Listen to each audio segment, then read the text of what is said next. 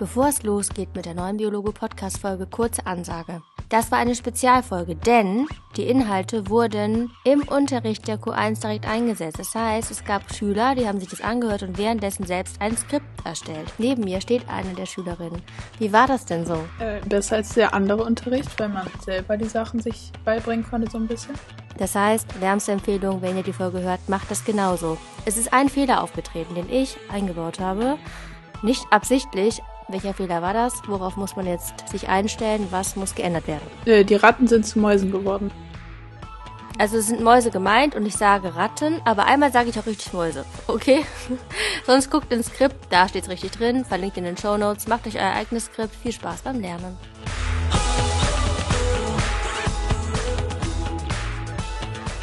Hi und herzlich willkommen zu einer neuen Biologe-Podcast-Folge. In dieser Folge geht es um die Genregulation und Epigenetik bei Eukaryoten. Das wird ein kurzer Exkurs und zwar in Bezug auf die Epigenetik. Und dazu werde ich erst ein paar Fachbegriffe erklären, damit wir danach folgende Fragen besser verstehen. Frage 1. Wie kann es sein, dass eineige Zwillinge sich im Laufe ihres Lebens sehr, sehr weit auseinander entwickeln, obwohl sie die gleichen Gene haben? Vielleicht wird ein Zwilling krank und der andere bleibt gesund. Das hat was mit den Umwelteinflüssen zu tun und damit, dass auf die DNA bei dem jeweils einen und anderen Dinge einwirken oder passieren mit dieser DNA. Und das ist jetzt un unabhängig von Mutationen, also keine Mutationen, die bei der Epigenetik eine Rolle spielen. Und die zweite Frage ist, ein bisschen spezieller und konkreter, wie kann zum Beispiel das Futter bei Ratten, das ist ein anderes Beispiel, also auch bei Eukaryoten, einen Einfluss nehmen auf die Genexpression? Das sind die beiden Fragen. Wir starten erstmal mit der Klärung von Fachbegriffen. Jetzt kannst du, weil es eine interaktive Folge ist, dir selber ein Skript zusammenbasteln und du bekommst im Skript in den Show Notes verlinkt die entsprechenden Abbildungen dazu. Das heißt, du kannst die Abbildungen in dein, in dein eigenes Skript einbauen vielleicht ja sogar abzeichnen. Das ist also die Mitmachfolge, die erste. Und du kannst natürlich auch selber Bilder aussuchen. Also, wir starten mit den Fachbegriffen. Fachbegriff 1, da kannst du jetzt eine Fachbegriffbox dir zeichnen. Das ist der Begriff Epigenetik. Epi kommt von Griechisch. Irgendwie habe ich da mehrere Bedeutungen zugefunden. Ich fand die Bedeutung über am besten. Also Epi als über den Genen. Heißt, dass auf einer übergeordneten Ebene, nicht auf DNA-Ebene, also keine Mutationen im kleineren, sondern überhalb der DNA bestimmte Dinge andocken oder weggehen, die die Genexpression beeinflussen können. Also wenn du es aufschreibst, Epigenetik, kannst du hinschreiben griechisch Epi über, über den Genen liegend, also Beeinflussung der Gene Unabhängig von Mutationen könnte man da schreiben. Zweites Fachwort, kennst du schon, Enzyme. Da würde ich mir an deiner Stelle nochmal aufschreiben, dass die Enzyme meistens die Endung Ase haben. Und dann ein Beispiel, es gibt nämlich verschiedene Möglichkeiten, also verschiedene Enzyme. Zum Beispiel eine Transferase.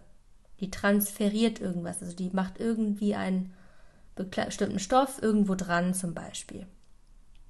Enzyme sind, falls du es vergessen haben solltest, spezielle Proteine. Also Proteine sind generell die Stoffe, das, sind ganz, das können ganz viele verschiedene, die können verschiedene Funktionen haben. Enzym ist, Enzyme sind eine Möglichkeit oder eine Unterkategorie von Proteinen. Nächstes Fachwort ist Genexpression. Hm, Gene werden exprimiert und das heißt, dass Gene umgesetzt werden. Der Bauplan wird umgesetzt. Das heißt, es findet Proteinbiosynthese statt. Sowohl die Transkription als auch die Translation. Genexpression, Umsetzung des Plans, also Proteinbiosynthese, findet statt. Vorletzter, äh, vorletzter Fachbegriff ist Methylgruppe. Methylgruppe mit TH. Mm, das ist ein kleiner chemischer Baustein und den kannst du dir symbolisch aufzeichnen, wenn du möchtest. Dann machst du ein großes C, ein großes H und eine kleine Fußnote 3. Und da kannst du an das C noch so einen waagerechten Strich dran zeichnen. Das ist also eine chemische kleine Gruppe aus einem Kohlenstoffatom und drei Wasserstoffatomen. Und diese kleine Gruppe kann irgendwo ja, in der Zelle wirken. Wir können schon gleich etwas koppeln und zwar habe ich ja eben als Beispiel Transferase genannt bei den Enzymen. Und wenn man jetzt ein, wenn man die Methylgruppe mit dem Transferase koppeln würde, könnte man zum Beispiel ein Enzym basteln, das heißt Methyltransferase. Das ist ein Enzym, was Methylgruppen irgendwo dranhängt. Letztes Fachwort ist reversibel. Reversibel heißt umkehrbar, das Gegenteil von irreversibel.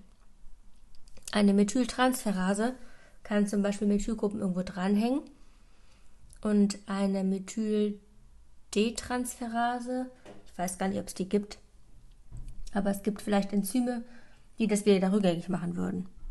Das heißt, es gibt auf jeden Fall den Vor Vorgang Demethylierung und vielleicht gibt es auch ein Enzym, das dann detransferiert oder einfach auch eine Transferase. Ist nicht so wichtig. Ich wollte eigentlich nur sagen mit dem Begriff reversibel, dass es umkehrbar ist. Also zum Beispiel Methylgruppen irgendwo drangehangen werden, aber dass das nicht für immer so ist. Bei Mutationen zum Beispiel, wenn die nicht sofort erkannt werden, sind die meistens dann auf lange Sicht irreversibel. Oder auf jeden Fall ist die Chance, dass sie reversibel sind, weniger wahrscheinlich, wenn sie länger nicht erkannt wurden. Das waren die Fachbegriffe. Jetzt kommen wir zu den Fragen. Einmal, wie kann es sein, dass Zwillinge sich genetisch nicht unterscheiden, aber trotzdem aufgrund von Umwelteinflüssen irgendwie dann doch anders aussehen? Und das hat damit zu tun, dass hier epigenetische Phänomene sind. Das heißt, es kann sein, dass ein Gen, was jetzt zum Beispiel für eine Krankheit verantwortlich ist, im Kindesalter gar nicht exprimiert wird oder sagen wir mal so, ein Gen, das für ein, ein Protein kodiert, was so ein bisschen schwierig ist im Stoffwechsel, wenn es zu viel exprimiert wird. So, und im Kindesalter wird dieses Gen nicht so viel abgelesen oder gar nicht. Das heißt, es entstehen, es entstehen gar nicht diese Proteine, die schwierig sind und beide Kinder sind gesund. Und jetzt kann es kommen, dass Umwelteinflüsse dafür sorgen, dass dieses Gen bei dem einen oder anderen auf einmal mehr oder weniger abgelesen wird, also mehr oder weniger exprimiert wird, wodurch die, das Protein, was damit entsteht, irgendwie einen Schaden nehmen kann. Das ist so ganz allgemein gesprochen jetzt. Wir gehen jetzt mal in ein Thema, was ein bisschen, das ist die zweite Frage, was ein bisschen anschaulicher ist. Und zwar, stell dir vor, es gibt, es gibt auch dieses Phänomen, dass Ratten, das ist ein Laborexperiment gewesen, dass die verschiedenes Futter bekommen haben. Und normalerweise, also wenn jetzt, wenn wir, sagen wir mal, wir haben Rattenzwillinge. Und die Ratten bekommen einmal ein Futter, was sehr, sehr viele Methylgruppen beinhaltet. Also in jedem Essen, was wir haben, gibt es mehr oder weniger Methylgruppen. Und die eine Ratte bekommt ein Futter mit ganz vielen Methylgruppen und die andere mit ganz wenigen Methylgruppen. Das kannst du dir auch aufzeichnen. Du kannst vielleicht zwei Ratten zeichnen. Die eine bekommt viele Methylgruppen, also CH3 im Futternapf, die andere wenige. So. Und mh, mm, das Verrückte ist jetzt, dass die Ratten, die viele Methylgruppen bekommen, dass die weniger dazu neigen, dick und fettleibig zu werden. Also viele Methylgruppen kannst du schreiben, hier die Ratte ist schön schlank und entspannt. Und deren Babys übrigens auch. Das heißt, du kannst auch Babys zeichnen darunter, die auch alle dünn und schlank sind und braun. Also auch braun bleiben, das ist auch noch so ein Merkmal. Und zwar, wenn diese Methylgruppen da sind bei dieser Ratte, dann werden die von einer Methyltransferase an ein Gen gehängt. Das heißt, Methyltransferasen sagen, ach krass, cool, in dem Essen sind, sind Methylgruppen drin, ich nehme die jetzt und pack die mal an die DNA dran und hefte die da dran. Bei der anderen Ratte passiert das nicht. Das heißt, da hängen keine Methylgruppen an einem bestimmten Gen. Und jetzt kannst du unter die Ratte jeweils zwei DNA-Abschnitte zeichnen. Also so bitte ganz plakativ, nur so eine Doppelhelix, also zwei Striche, die sich so ein bisschen ineinander umwickeln. So, und die eine Ratte, die Methylgruppen bekommen hat im Futternapf, da hängst du an diese da hängst du an diese ähm, DNA-Methylgruppen dran. Und bei der anderen machst du das nicht. Es dient dir hierzu ein, ähm, ein Bild im Skript, da kannst du es genau sehen. Also auf einer auf der Ebene der, DNA musst du mal gucken, ob du die Methylgruppe findest, die irgendwo an der DNA dran klebt und dann siehst du auch schon direkt, was passiert. Wenn nämlich Methylgruppen von der Methyltransferase an die DNA gehängt wird, werden, dann kann die RNA-Polymerase da nicht mehr drüber fahren, da ist so ein Stoppschild. Das heißt, Methylgruppen verhindern, dass ein Gen abgelesen wird. Bei der Ratte, die schön schlank bleibt und deren Babys auch schön schlank bleiben, die hat ja viele Methylgruppen bekommen.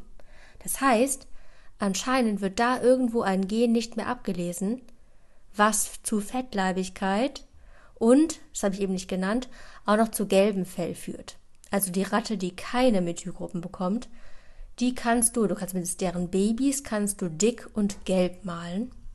Denn hier ist es so, dass keine Methylgruppen an der DNA hängen und deswegen wird ein Gen abgelesen, was dann von der RNA-Polymerase in eine mRNA übersetzt wird und dann in entsprechende Proteine, die zum Beispiel zur Fettleibigkeit und zur gelben Fellfarbe beitragen. Das sind die beiden unterschiedlichen Ratten, die aufgrund von unterschiedlichem Futter dann phänotypisch andere Babys zur Welt bringen. Und hier kannst du schon die Auswirkungen sehen, weil das schon generationsübergreifend ist. Also wir haben ja die Ratte, die das Futter bekommt und die Kinder, die Kinder haben tatsächlich sogar dieses Muster mitbekommen. Und bei der Ratte, die es futtert, natürlich genauso. Das Gen kann ich dir noch kurz nennen, also dieses Gen, was entweder methyliert ist oder nicht, also was entweder exprimiert wird bei den schlanken Mäusen. Nee, Quatsch, bei den dicken Mäusen wird es exprimiert, bei den anderen nicht. Das ist das sogenannte Agouti-Gen. Geschrieben A-G-O-U-T-I. Das kannst du auch noch ergänzend an die DNA, an den Doppelstrang zeichnen. Gut, ich fasse nochmal zusammen, was du jetzt im Skript haben solltest. Du solltest die Fachbegriffe definiert haben. Vielleicht mit eigenen Worten, vielleicht auch ja, einfach irgendwie mitgeschrieben. Und dann solltest du vielleicht einfach diese, diese Problematik aufschreiben, gleiche ähm, gleiche Gene, also identische Klone, sage ich mal, bei eineigen Zwillingen kann man das ja sagen, unterschiedliche Genexpressionen, Fragezeichen.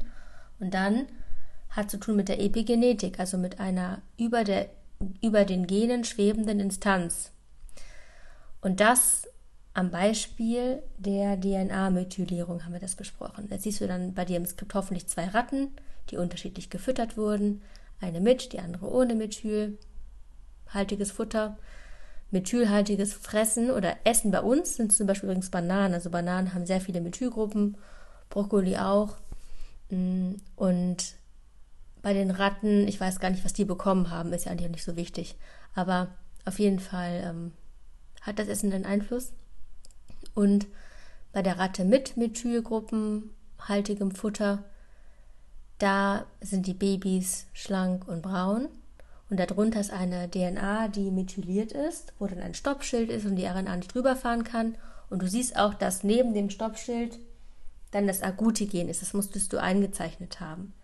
Und bei der anderen Ratte ist es so, dass da keine Methylgruppen dran sind. Das heißt, die RNA-Polymerase fährt über das Agouti-Gen und du könntest von da aus abgehen noch ein Pfeil zeichnen, eine mRNA schematisch darstellen, weil da findet eine Transkription statt, eine Translation und dann darunter das Protein, was hergestellt wird, was du dann schreiben kannst im Sinne von, dieses Protein sorgt dafür, dass die Ratte gelb und dick wird. Letzter Punkt. Woher kommt eigentlich diese Methyltransferase? Denn irgendein Enzym baut ja diese Methylgruppen auch an die DNA irgendwie dran. Und auch diese Methyltransferase wird irgendwo im Genom exprimiert. Das ist immer so eine kleine Schleife, die man sich denken muss. Also selbst wenn Enzyme an der DNA irgendwas machen, wurden die irgendwo anders, auch von der DNA als Bauplan, hm, sind die irgendwo verankert. Ja, das kannst du dir vielleicht nochmal kurz überlegen und gucken, ob das für dich klar und Sinn, also ob das für dich klar ist und für dich Sinn macht. Und sonst schreib gerne eine Frage, deine Fragen an Move and Grow Pod, Quatsch, Blödsinn. Ich bin so im anderen Podcast, an biologopodcast.google.com. Schau ins Skript rein und ich hoffe, du konntest was mitnehmen. Bis zur nächsten Folge. Mach's gut.